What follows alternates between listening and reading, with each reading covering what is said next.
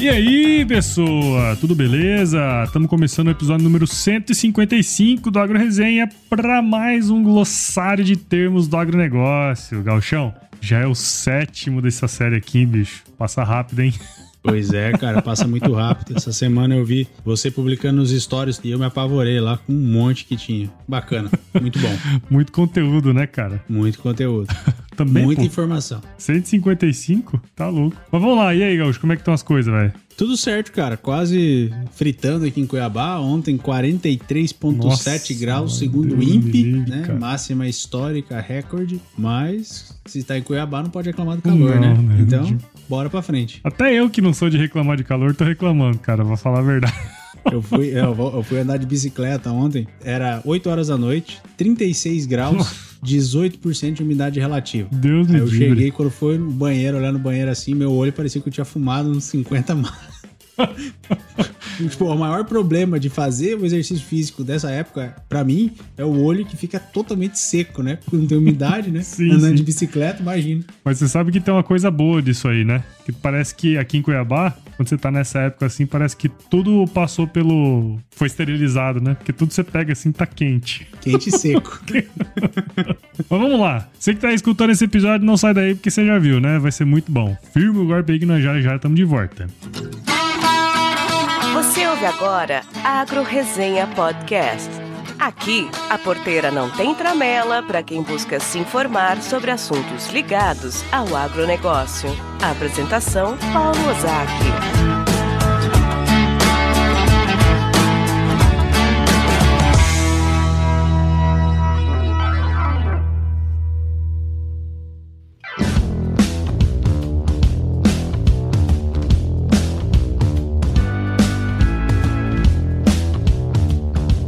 Bom, Galdério, temos aqui hoje vários termos do agronegócio. A galera participou em peso, hein, cara? Galera do Instagram, galera do grupo, né? No grupo lá rolou Deu até um monte de discussão, né, cara? Foi Como bom se diz caralho. lá no sul, a gurizada se puxou. Se puxou. Foi muito legal, porque assim, a turma mandava um termo e aí tinha gente, tem gente do Brasil inteiro lá, né? Então a galera às vezes mandava, ó, aqui fala assim, aqui fala assado, né? Então isso foi muito bacana, cara. Mas, sem muitas delongas, Galchão, vamos começar aqui com o primeiro, que eu acho que seria legal se você falasse aí. Bem, então o primeiro termo é do William Camilo, de 29 aninhos, lá de Varginha, Minas Gerais. E ele fala sobre a bienalidade, né, Paulo? Ah, já entendi. Minas Gerais, né? Café, ah, então o cara já manja, né? Olha, é uma bienalidade, né? É a diferença expressiva na produção de um determinado produto, uma fruta, pode ser, é, de uma safra, né, colhida para outro ano, né? Então, de um ano produz mais, outro ano produz menos, né? A bienalidade, é, a cada ano, né, pode ocorrer entre talhões de lavoura, entre planta e até na mesma lavoura ou ainda dentro da própria planta, Paulo. Uma coisa que eu não sabia. É mesmo? Eu aprendi. Eu não sabia que podia ser dentro da, da própria planta é, uma parte produzindo bem no ano, né? E a outra parte produzindo menos no ano seguinte. A bienalidade, né? Ela pode ser vista nos cafeeiros, né? Que é um fenômeno muito marcante no agro brasileiro, né? Uhum. Varginha, café, Minas Gerais. Minas Gerais. Café, tem tudo Política do café com leite, não. É. Mas é isso, né? A bienalidade nada mais é que a, um determinado produto, né? Produzir mais num ano e menos no outro. É, e, e é interessante que você pegou esse artigo aí em algum lugar, né? E Vai estar tá na descrição do episódio aí, né, cara? Café Point. é sempre bom falar, né? É, Café Point. Sei. Bom, vamos lá então, cara. Primeiro bienalidade e agora mais uma DAD, mais uma DAD. e essa DAD é difícil, cara, que é a sustentabilidade. Mas o Japa se puxou aqui, viu, gurizada? Ah, vou falar, se viu? Se puxou, hein? Estudou, hein? Quem mandou essa aí foi o Virgílio Pimenta, de 34 anos, lá de Franca. Ele foi o, o entrevistado do Café, Olha que teve só. aqui agora faz poucos dias, poucos, poucas semanas aqui no nosso podcast. E ele mandou, né, toda essa... É, assim, ó, fala aí o termo sustentabilidade. E aí, cara, como que se fala de sustentabilidade, né? Eu, eu, vou, eu vou falar aqui o que todo mundo fala, que se espera que eu vá falar, mas eu trouxe outras coisas aqui que eu acho que vai ser interessante. Bom, inicialmente, quando a gente pega aí a visão da, da ONU, né, a Organização das Nações Unidas, a sustentabilidade envolve os seguintes aspectos, Gauchinho: conservação do solo, da água e dos recursos genéticos animais e vegetais, além de não degradar o ambiente, ser tecnicamente apropriado, economicamente viável e socialmente aceito. Essa é a definição que a ONU dá. Economicamente viável e socialmente, socialmente aceito. aceito. Exatamente. É bom deixar claro que isso também é sustentabilidade. Positivo. E aí, ainda que nós saibamos que a sustentabilidade envolve todas essas dimensões, né, a econômica, social e ambiental, e esse tripé, ele veio de um cara que chamava Elkington. É, eu chamava, não sei se ele tá vivo ainda, deve estar tá vivo ainda, né? Ele publicou o The Triple Bottom Line em 2004, que ele fala, né, das três variáveis básicas, que é People, Planet e Profit. Quer dizer, pessoas, planeta e lucros. Ainda que a gente saiba de tudo isso, todas as cartilhas que a gente vê fala dos três tripés, só que quando a gente fala de agro e sustentabilidade, a maioria das notícias, a maioria das coisas só fala da parte ambiental, né, do âmbito ambiental. E aí, cara, quando fala disso tem gritaria pra caramba. E se você que está aí escutando quer saber um pouco mais disso e quer ver um pouco da opinião minha e do Luciano Pires, não deixe de escutar o episódio 150. Quando tu falou gritaria, não tem como não vir na cabeça o Luciano Pires, né?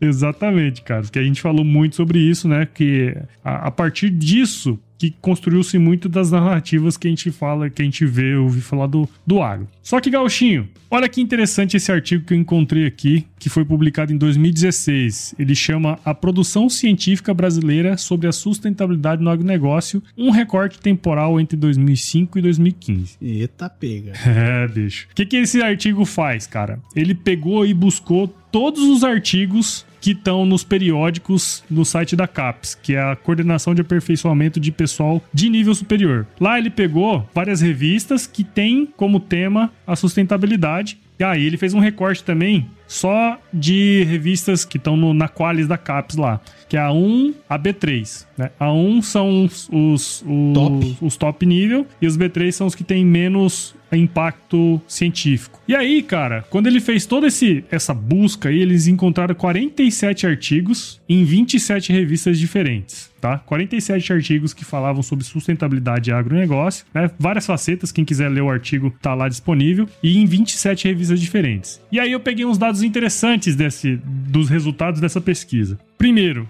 é que a produção de artigos voltados para a sustentabilidade cresceu pra caramba em 2012, né? De 2012 até 2015, que foi a grande maioria dos artigos publicados. Olha aqui outra coisa interessante, cara. Nenhuma revista com conceito A1, ou seja, de alto impacto científico, trabalhou o tema ao longo desses 10 anos, de 2005 a 2015. Pois é, não, não sei, né? Não sei. Vou ter outro, um outro dado aqui que talvez dê uma pista. Mais de 80% dos artigos que foram publicados em revista, eles foram publicados em revista B2 ou B3. Ou seja, são revistas de menor impacto científico. 80% dos artigos foram publicados em revistas B2 e B3. Ou seja, nas menor da menor. É, menor. São, são as que têm menor impacto científico. Não quer dizer que é ruim o artigo, mas quer dizer que foi aceito numa revista de impacto científico menor, de acordo com o Qualis da CAPES. Mas olha só que interessante. Metade dos métodos de pesquisa, quer dizer, esses caras que fizeram esse artigo foram lá em artigo por artigo e viram quais são os métodos científicos que eles utilizaram em todos aqueles artigos que eu falei aqui. Qual a metodologia da pesquisa? Qual a metodologia de pesquisa? Cara, metade dos métodos de pesquisa foram em quatro, em quatro métodos. Fontes secundárias, que quer dizer o seguinte: o cara pegou dados de outros lugares para analisar. Pesquisa bibliográfica, quer dizer, o cara foi, fez igual eles fizeram aqui. Pegaram várias bibliografias e fizeram um artigos sobre sustentabilidade. Pesquisa exploratória, Quer dizer, eles foram buscando artigos, coisas que eles falavam sobre sustentabilidade e pesquisa descritiva. Quer dizer, eles foram descrevendo o que se encontrava na, na internet, no, nos artigos. Então isso me mostra uma coisa, Gaúcho. A grande maioria dos artigos sobre sustentabilidade publicados no Brasil, basicamente, não tem impacto científico grande e ainda assim é, não tem nada prático de fato. É só cópia de outra, né? copia e cola e faz papagaio. um artigo, papagaio de pirata. É, não estou falando aqui que o tema sustentabilidade não é interessante. O que eu estou dizendo é que entre 2005 e 2015 não houveram artigos brasileiros de impacto científico publicados sobre sustentabilidade. No agro, né? No agro. No, no agro, agro. No agro, no agro. exatamente. Então, o que, que, isso quer dizer? Eu poderia falar aqui que é ruim, né? Mas não, na verdade isso é muito bom, porque existe ainda um monte de coisa a ser trabalhada, é, um monte de coisa a ser estudada, fazer as comprovações do que está sendo falado na academia, né? Então, abre um, um espectro grande de pesquisas que precisam ser desenvolvidas e para isso precisa de um monte de coisa, né? Precisa de investimento, precisa de gente capacitada para fazer isso, né? Então, o que me impressiona, o quanto se fala disso em mídia, rede social, e o quão pouco se estuda isso. Se estuda fato. isso. Né? e aí se estuda porque não tem gente capacitada para fazer estudos profundos sobre sustentabilidade, não tem dinheiro. Porque qualquer estudo que envolva isso. É, é grande, né? É grande, cara. É grande. Precisa de grana. porque precisa grana. comprovar um negócio de e fato. Data, porque e... eles. Não, e não é só isso, né, Gaúcho? Ele precisa de grana porque não é um, um, um experimento igual a gente faz é, numa safra. São várias. Você tem que ter um experimento grande, longo prazo, né? E é sempre bom trazer as datas, né? 2005 a 2015. A 2015. Exatamente. Né? Exatamente. Assim, dá várias pistas aí, né? Que tem muito para ser feito night. Que foi feito muito pouco e que é difícil de fazer esse tipo de pesquisa. Mas o que me impressiona é a gritaria falando que não existe sustentabilidade. Exatamente. Então não existe com, com que. Nenhum fundamento. Com que cara. fundamento, né? Com que fundamento? não tem fundamento. fundamento não tem né? fundamentação né? dizer que o agro não é sustentável. Exatamente. Que é, inclusive, que se você olhar esse artigo aqui, lá no final fala alguma coisa assim, sabe? Que os resultados das pesquisas mostram que não tem sustentabilidade. Mas, meu. Esse tipo de pesquisa não dá. É né? complicado, né, cara? Não dá.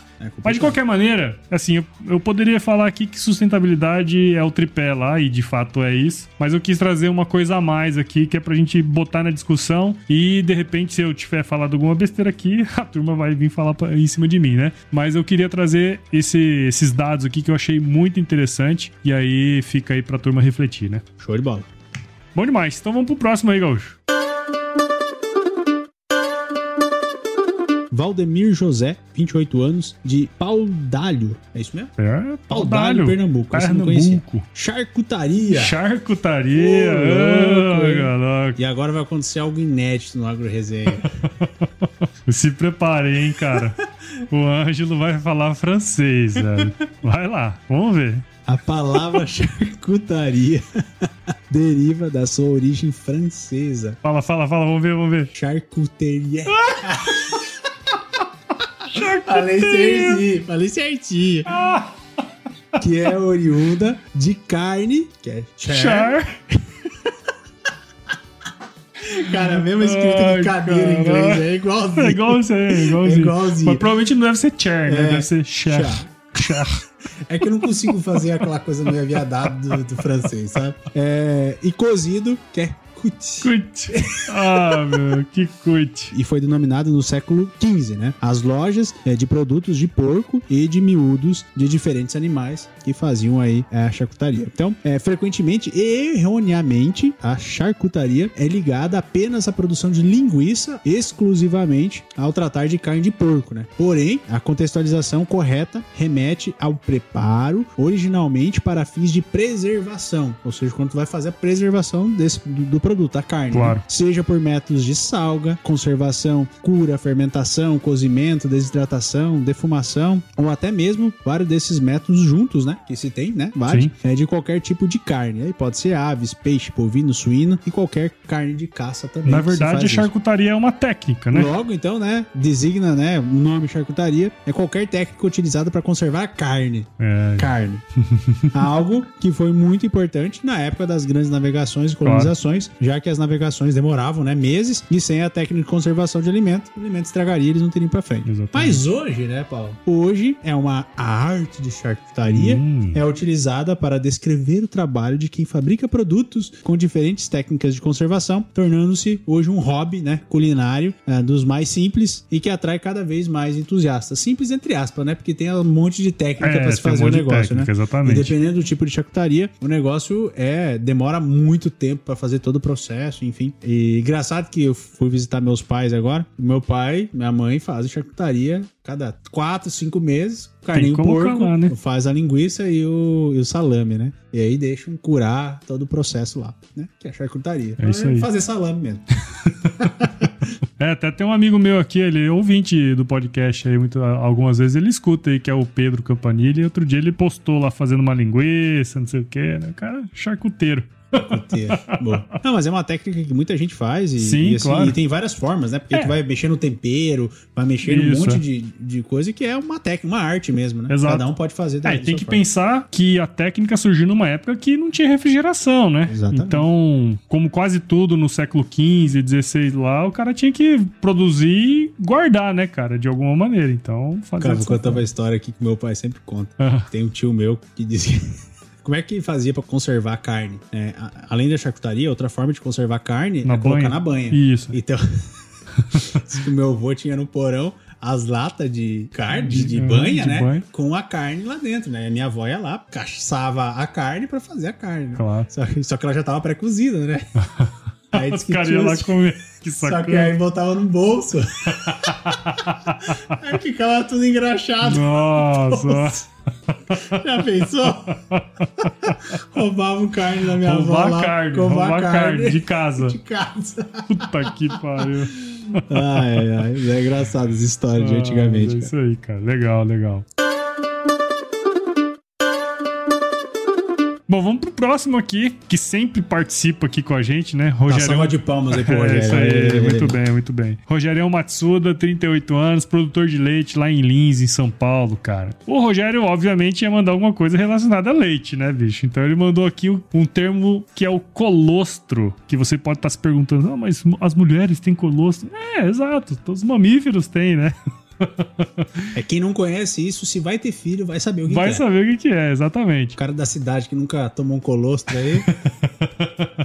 Não, e você sabe que tem uma diferença importantíssima entre Opa. os bovinos e os, os seres humanos que fazem com que a colostragem seja um negócio muito importante e nós vamos falar aqui. Então, ó, só pra vocês terem uma ideia aí, eu peguei no manual aqui produzido pelo Instituto Babcock para Pesquisa e Desenvolvimento da Pecuária Leiteira Internacional, que é da Universidade de Wisconsin, em Madison, lá nos Estados Unidos. Eles fizeram um programa aqui sobre criação de novilhas do nascimento a desmama. Então, tem vários artigos bacanas aí, estão tudo traduzido para o português. Eu vou até deixar no link aqui do, do episódio para vocês buscarem lá, né? Então, ele define colostro como sendo a secreção grossa, amarelada e cremosa que é coletada do úbere logo após o parto. Então, para quem já tira o leite logo depois que a vaca pare, vai perceber, né? É muito gritante a diferença do leite pro colostro, né? Porque ele é realmente muito amarelo, muito viscoso, cheiro, assim, né? cheiro O forte. cheiro forte, exatamente, né? Então, é, por definição, apenas a secreção da primeira ordenha após o parto deve ser considerada colostro. A primeira ordenha. Ainda que ao longo dos tempos, ali até a oitava, né? Até inclusive você descarta o leite Descarta, do colostro pra vender. Porque você não Exato. pode usar porque tem a contagem de célula somática alta. Por quê? Tem a contagem de célula somática alta, porque é ali onde tem um monte de concentração de anticorpos, cara, né? Então, se você estudar um pouco essa parte aí do, da, da mastite e tudo mais, você vai ver que quando a vaca tem mastite, tem, vai bastante anticorpo, Anticorpo. lá pra tirar a, a doença, né? E o importante justamente dessa do colostro é que ele tem uma concentração de anticorpos muito grande, né? Inclusive, para fazer bancos de colostro, o pessoal usava até as vacas mais velhas, né? Que tem já passou por muito tempo e o colostro é mais, mais concentrado. Mas ele fala aqui um, um dado impor- importante, ó, que a concentração de anticorpos no colostro é em média de 6%, ou seja, 6 gramas a cada 100 gramas de colostro. Mas varia de 2 a 23%, Ô, louco. Não sabia dessa variação, não. Eu também não sabia, não, cara. Eu olhei e falei, "Ué, mas que variação 23%. danada, né? Então, provavelmente as que tem 2% são as vacas primíparas, né? Quer dizer, são mais jovens e não passaram por tantas coisas. E as vacas velhas devem ter os 23% aí, né? Por outro lado, quando a gente pega a concentração do leite normal, né? Porque o- o- os anticorpos eles ficam na circulação da vaca, né? Então ele sempre vai ter um pouco. Mas no leite que a gente toma, tem apenas 0,1% de anticorpos. Então, quer dizer, é, não tem problema nenhum você tomar esse leite e também ele não vai ser o grande diferencial quando você for dar para o bezerro, né? O primeiro leite tem que ser sempre o colostro, né? Então, cara, como eu falei, essas, é, esses anticorpos eles ficam ali na circulação é, sanguínea e essas proteínas, que são os anticorpos, elas são super importantes para o sistema imune. E tem uma coisa é, importante que é o seguinte: é, elas não estão presentes na circulação sanguínea de bezerros recém-nascidos. E esse que é o grande lance da, da colostragem. Por quê? no bovino, a placenta ela não troca circulação com o feto, né? Ele não, ele não, faz essa troca de. não tem circulação sanguínea dentro deles. Então, quando eles são. quando os bezerros nascem, cara, eles praticamente não têm anticorpos, é diferente do humano, né? Que, que tem a transição. Que tem a, consegue fazer a circulação dentro do feto também.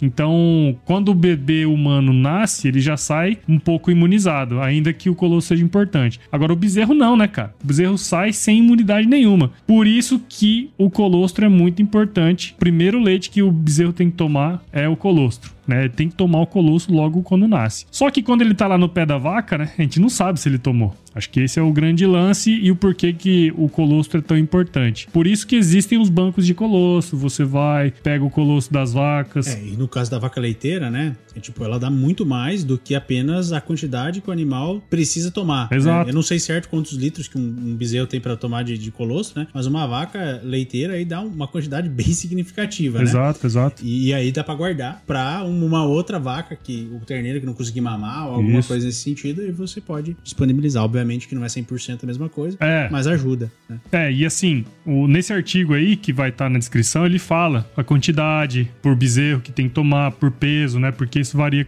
conforme o peso. Mas o importante é dizer que se você congelar o colostro, não tem problema. Ele não, o congelamento ele não destrói os anticorpos. Então, por isso que existe em toda fazenda de leite, praticamente, hoje em dia, tem um banco de colostro lá. Sabe como é que era o nosso banco de colosso quando tinha resfriador de, de taro uhum. de, com, com, com, água, né? Sim, sim. Era dentro do. Ah, era lá água. dentro da água. Claro, né?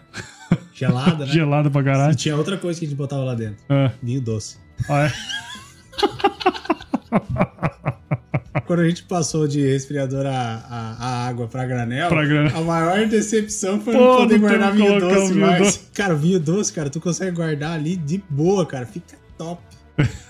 Mas tem história, cara, de produtor que limpou o, o coisa e esqueceu de botar de O meu vizinho é. esqueceu de botar de novo o vinho doce dentro do coisa, deixou lá fora. Explodiu, cara, estourou o, o resfriador. Que cara, doideira. Histórias é, de leiteiro. História de leiteiro, é. Leiteiro e o cara que produz uva, né? Que tem vinho.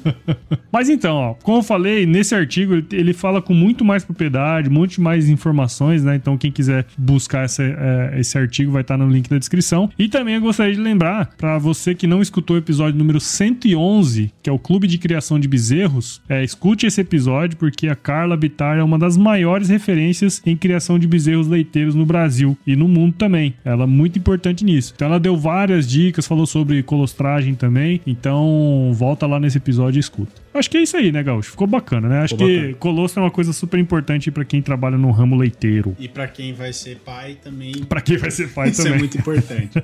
que é uma preocupação na hora de, depois que nasce. É isso é aí. Tomar o é colostro. tomar o colostro, exatamente.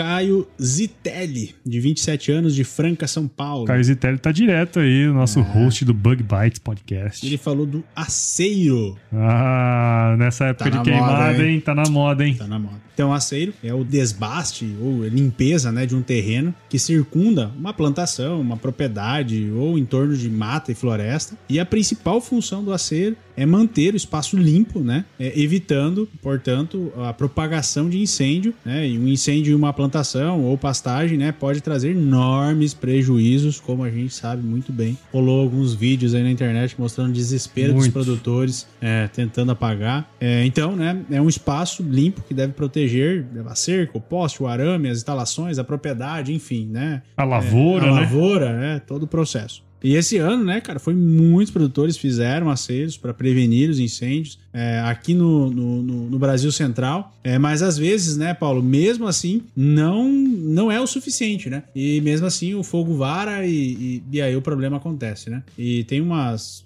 uma, cara, umas fotos tristes assim da gente ver de gado, de bicho, né? É, e, e, o mais triste ainda é ver gente postando isso e falando é, merda. Falando merda, né? Como se, como se o produtor que tivesse enfiado fogo naquilo e tivesse feito, né? Exato. E, e, e rolou algumas, algumas imagens também de um pessoal fazendo fogo frio, que não deixa de ser uma forma de. de, de não é bem um acero, né? Mas, mas tá diminuindo a, a, a capacidade de, de, de, pegar fogo na, na época quente, né? É. Então que ele tá, bota um fogo na época das chuvas, né? Que não vai vai se expandir, uhum. né? Porque tá, tá molhado, para diminuir a carga de, é, de matéria, para que no momento que tiver seco, né? Não tem mais matéria, não consegue se propagar tão forte. Né? Porque o grande problema do fogo, né? Que nessa época, muitos que não conhecem o que é o centro-oeste, né? é um vento aí de uns 20, 30 km por hora, extremamente seco, com 8, 9, 10% de umidade. Quando chega perto de um fogo desse, ele cai para sei lá quanto por cento de umidade, quase é. zero, eu acho. E não tem o que segura, né? Se ele tiver o, o local onde inflamar, não tem o que segura. Então, tem que ter o acero, é, é uma forma, né, de conseguir segurar, porque não tem, não tem o, que, o que incendiar, e aí ele dá uma acalmada e as pessoas conseguem fazer o controle dele de uma forma mais, mais tranquila. Né? Exato. Mas, então, é uma técnica muito utilizada, muito importante, é, que 90%, 95% dos produtores utilizam como técnica de proteção aí das plantações, das lavouras, enfim. Isso de, aí. de toda a, a, sede da fazenda também. Né? Você falou da, das particularidades, por exemplo, aqui do Centro-Oeste, né? E eu lembro quando eu estudava geografia no meu ensino médio aqui, é, o Cerrado tem essa particularidade, cara. Tem muitas vezes que acontece combustão espontânea de tão seco que é, né, cara? Então, nem toda queimada, nem todo incêndio, ele é proveniente da ação antrópica, né? A, própria floresta, ela pega fogo, combustão espontânea. Então, isso também acontece bastante, né? Tava prestando atenção um dia, cara, tava... Terminei de, de andar de bike, tava sentado no corrimão da rua, assim, na frente de casa. E aí, uma folhinha batendo, assim. E ela era verde. A folha tava verde. Só que a forma como ela batia era como se ela tivesse. Ela estava trincada de seca. Uhum. Né? Então, tipo, ela tá verde, né? Ela caiu, tá verde ali. Só que ela secou tão rapidamente que ela caiu e secou, né? Sim. E tu via ela rodando assim, ela rodava estralando, né? De, de seca, né? E as pessoas não têm noção do quanto é. seca e do, e do. É uma pólvora, cara. É uma é pólvora, aí. né? Não tem é. que segure. Inclusive, quando você vai transportar soja, né? Tem um risco muito grande de ter incêndio justamente porque as partículas que estão no ar ali, elas podem dar combustão, né, cara? Porque ele passa pelo processo de secagem. Né? Exatamente. Né? Todo, todo... Então, é, isso tudo pode acontecer. A poeira que tá no, no, no lugar, né? São todas partículas que estão se atritando, né, cara? Então, tudo que tem atrito gera calor, né? Olha aí, rapaz. Então vem, velho. Puta que pariu, velho. Eu fiquei até, até feliz agora. agora. Até...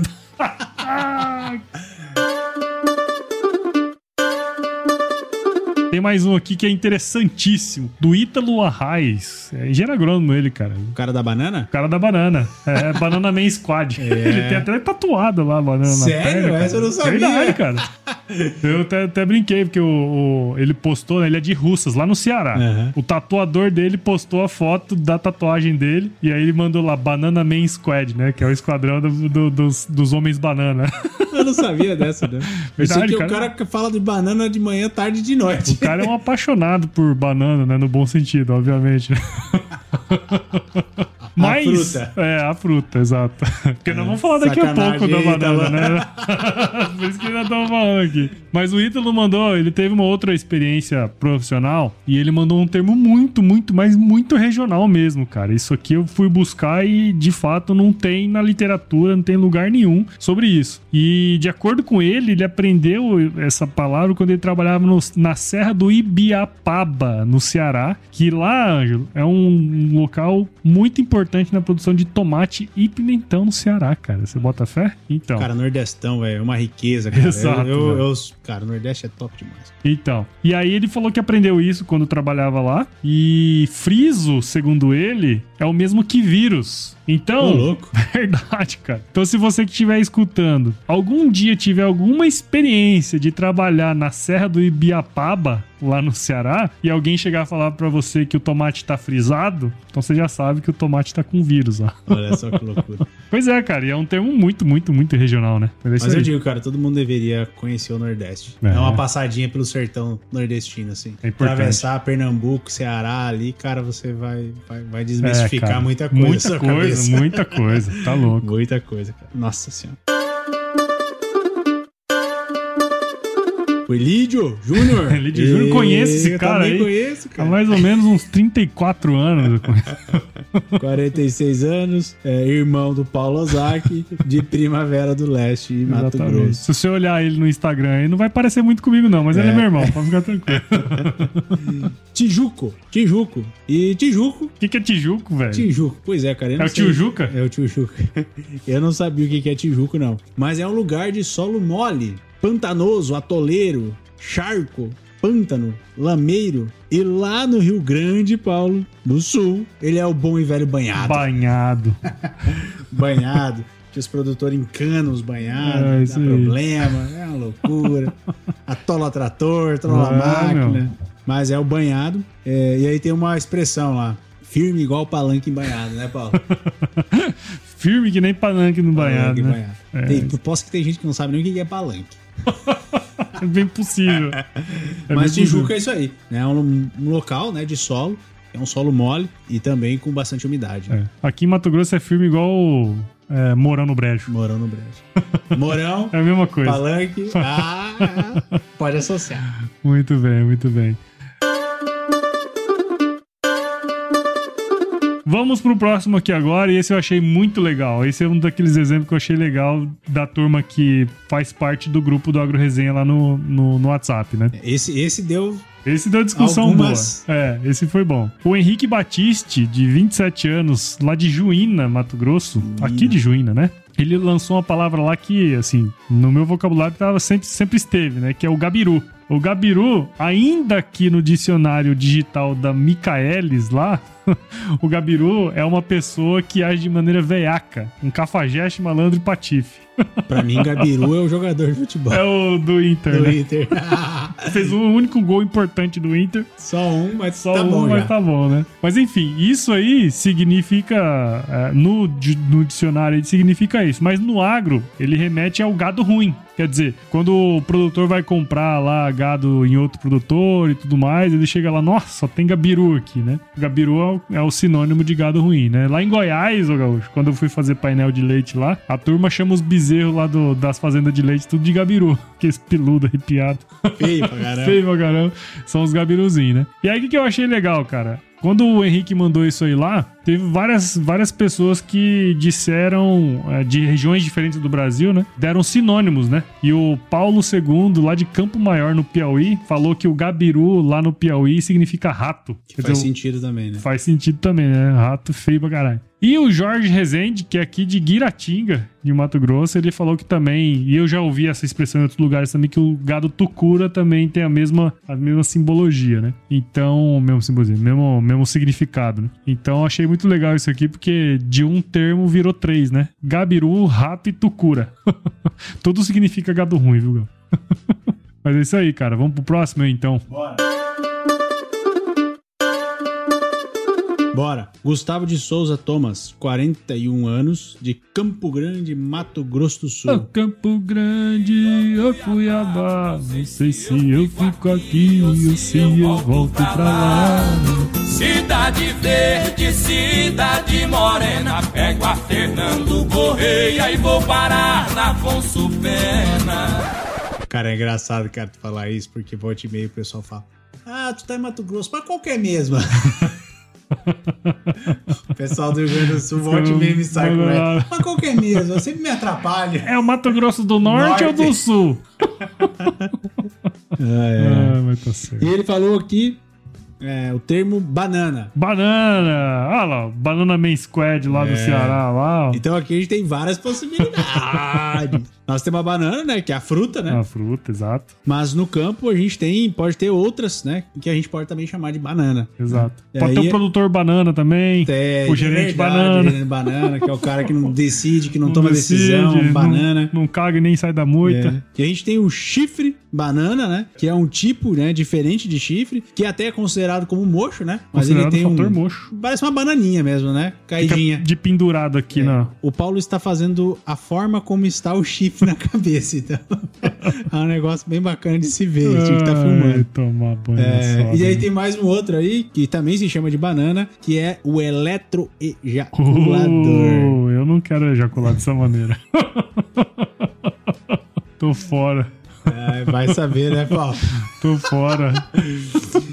que é um método muito utilizado quando algum empecilho, né, qualquer que seja, né, é, aos touros reprodutores, eles não uh, procedem à monta, né? Eles não conseguem fazer a monta. Não conciliando o uso de um aparelho, né? A banana, né? A banana. chamada de eletroejaculador. É, o aparelho consiste em um é, eletrodo cilíndrico com a ponta arredondada e esse eletrodo é lubrificado e introduzido no ânus do animal, é, conduzindo-se para frente e para trás. Ô, oh, louco. Em movimentos por vezes rotatórios. com movimentos rotatórios. Acho que a gente pode parar por aqui, né? Tá começando a ficar estranho esse negócio. com a intenção de massagear previamente o esfíncter anal. Né? Após a massagem prévia, com o aparelho ainda desligado, o eletrodo é introduzido completamente e então se conduz os estímulos elétricos por volta de 12 volts, não excedendo 20 volts da intensidade, em intervalos de 3 e 5 minutos para que o Segundos, touro... pô. Segundos. Doido, tá para que o Cara. touro, né, consiga fazer aí a ejaculação e, os, e aí, no caso, né, o sêmen pode ser coletado, enfim, todo o processo pode ser feito. Deus aí, me livre, hein, cara. narrativa Deus o livre, hein, cara. Eu precisava dessa narrativa aí, não, né? Ave Maria, na próxima eu não vou deixar Ai, você fazer desse aí, não, velho. Doido, é? Mas então a gente tem aí três utilizações, quatro utilizações Quatro. para banana, banana. aí no agro. Ah, cara, ó, foram vários hoje, hein, bicho. Acho que a turma ajudou a gente pra caramba também, né? é, não, é massa pra caramba quando a gente tem ajuda de todo mundo. É, e também bem esparso, né? Um falando de É. sustentabilidade, falando de banana, que é eletroejaculador. E sabe o que que eu achei mais legal também, cara? É de gente do Brasil inteiro, né? Gente do Brasil inteiro aqui mostrando, falando com a gente. Eu acho que isso mostra o tanto que o podcast tá, tá rodando aí, né, cara? Isso é muito legal, né? Isso mesmo, muito bom. Mas muito bem, então, Gaúcho. Muito obrigado de novo aqui por você participar desse episódio, né? Acho que a turma aí gostou também, né? Demos umas boas risadas aqui. Então, para você aí que tá escutando, não deixe de nos seguir no- no- nos agregadores de podcast. Estamos todos eles, né? Apple, Google Podcast, Spotify, Deezer. Tem as nossas redes sociais aqui, o Instagram, o Facebook, o Twitter também. A gente tá mais ativo lá no Instagram. Não deixe de entrar no nosso grupo do WhatsApp. O grupo do WhatsApp ele tá lotado, mas nós temos também o link do- na bio aqui do canal do Telegram, né? Então, quem quiser entrar lá no nosso canal, tudo que eu coloco lá no, no- no WhatsApp também tá no Telegram. Tem o nosso e-mail, o contato arroba agroresenha.com.br. E nós, gaúchos, fazemos parte da rede Agrocast, a maior e mais fodelona rede de podcast do agro do Brasil, cara. Então, lá com 10 podcasts já de agro, isso é muito legal. E antes de finalizar aqui também, eu quero dizer que temos mais um padrinho, um padrinho novo, que é o Fernando Ratti, cara. Ele é lá de Brasília e o cara é parceirão aqui, virou padrinho aqui do podcast, velho. Muito obrigado, viu, Fernando? Top, e é isso, gaúcho. E mais precisa um. a horta, Paulo. Precisa, cara, não tô aguentando mais, velho. É sério, ó, eu sou cuiabano, eu gosto de calor, sabe? Eu moro aqui, acho bom, mas tá ruim. Cara, nós Parece que compramos... ficou bom, aí depois ficou ruim, aí tem hora que melhora, ô, e aí Nós parece que ficou ruim de novo. uma jabuticabeira, né? Mulher ajudando a comprar jabuticabeira, doutor em fruticultura, não comprou uma jabuticabeira, comprou uma, Uma planta árvore. inteira, uma árvore, né? Aí tem que dar água, cara. Cara, aquilo ali bebe uma água, Nossa. que é um negócio fora do padrão, cara. Não, e a minha horta aqui tá sofrendo, cara. Eu fiz uma- uns transplantios esse dia aí, não teve jeito, bicho. Teve muita plantinha que morreu aí, não tem jeito não. E agrônomo deixando planta morrer, Ah, feio, cara. é foda, viu? É foda. Mas tá bom, né? É isso aí. Isso aí. Se chover, não precisa molhar a horta então, Gaúcho. Forte abraço. Abraço.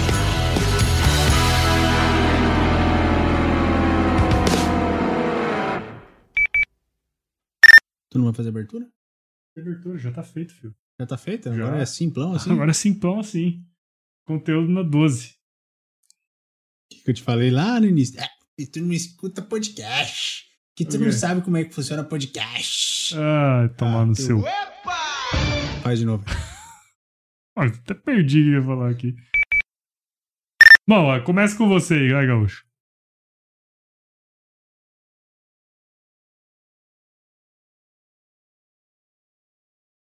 Caralho, velho. Ah, é. eu- Tava. É que tava dois glossários, né? Que porra. Ai, meu Deus. do Ai, senhora, pode botar essas aí de gravação, foi engraçado. Ai, ai. Manda. É a bienalidade, né? Acontece. Cara, vou ter que parar de me ouvir, cara. Isso tá me prejudicando. Tá bom. Mas tá com lag? Não tá com lag, cara. Mas ele tá muito alto. Dá pra diminuir o volume? É aqui? Acho que é. Pode diminuir aí. Tá. Ah, nossa, agora sim. É que tava estourando meu ouvido, cara. É, o meu é tudo no baixinho Porra. aqui. Agora, putz. Vou fazer de novo. Beleza de alimento. Porque pode ser feito também de conserva, né? Isso. E a charcutaria também. É charcutaria, é Acho que não, eu acho que é carnes. É carnes, né? É carnes, é carnes. É carnes. É carnes. Char, carne, cozido, é. Tira, tira isso do senhor aí, tira isso aí. não, deixa, senhora, só pra ele passar vergonha. Então. Opa! É... Mais um produto com a edição Senhor A.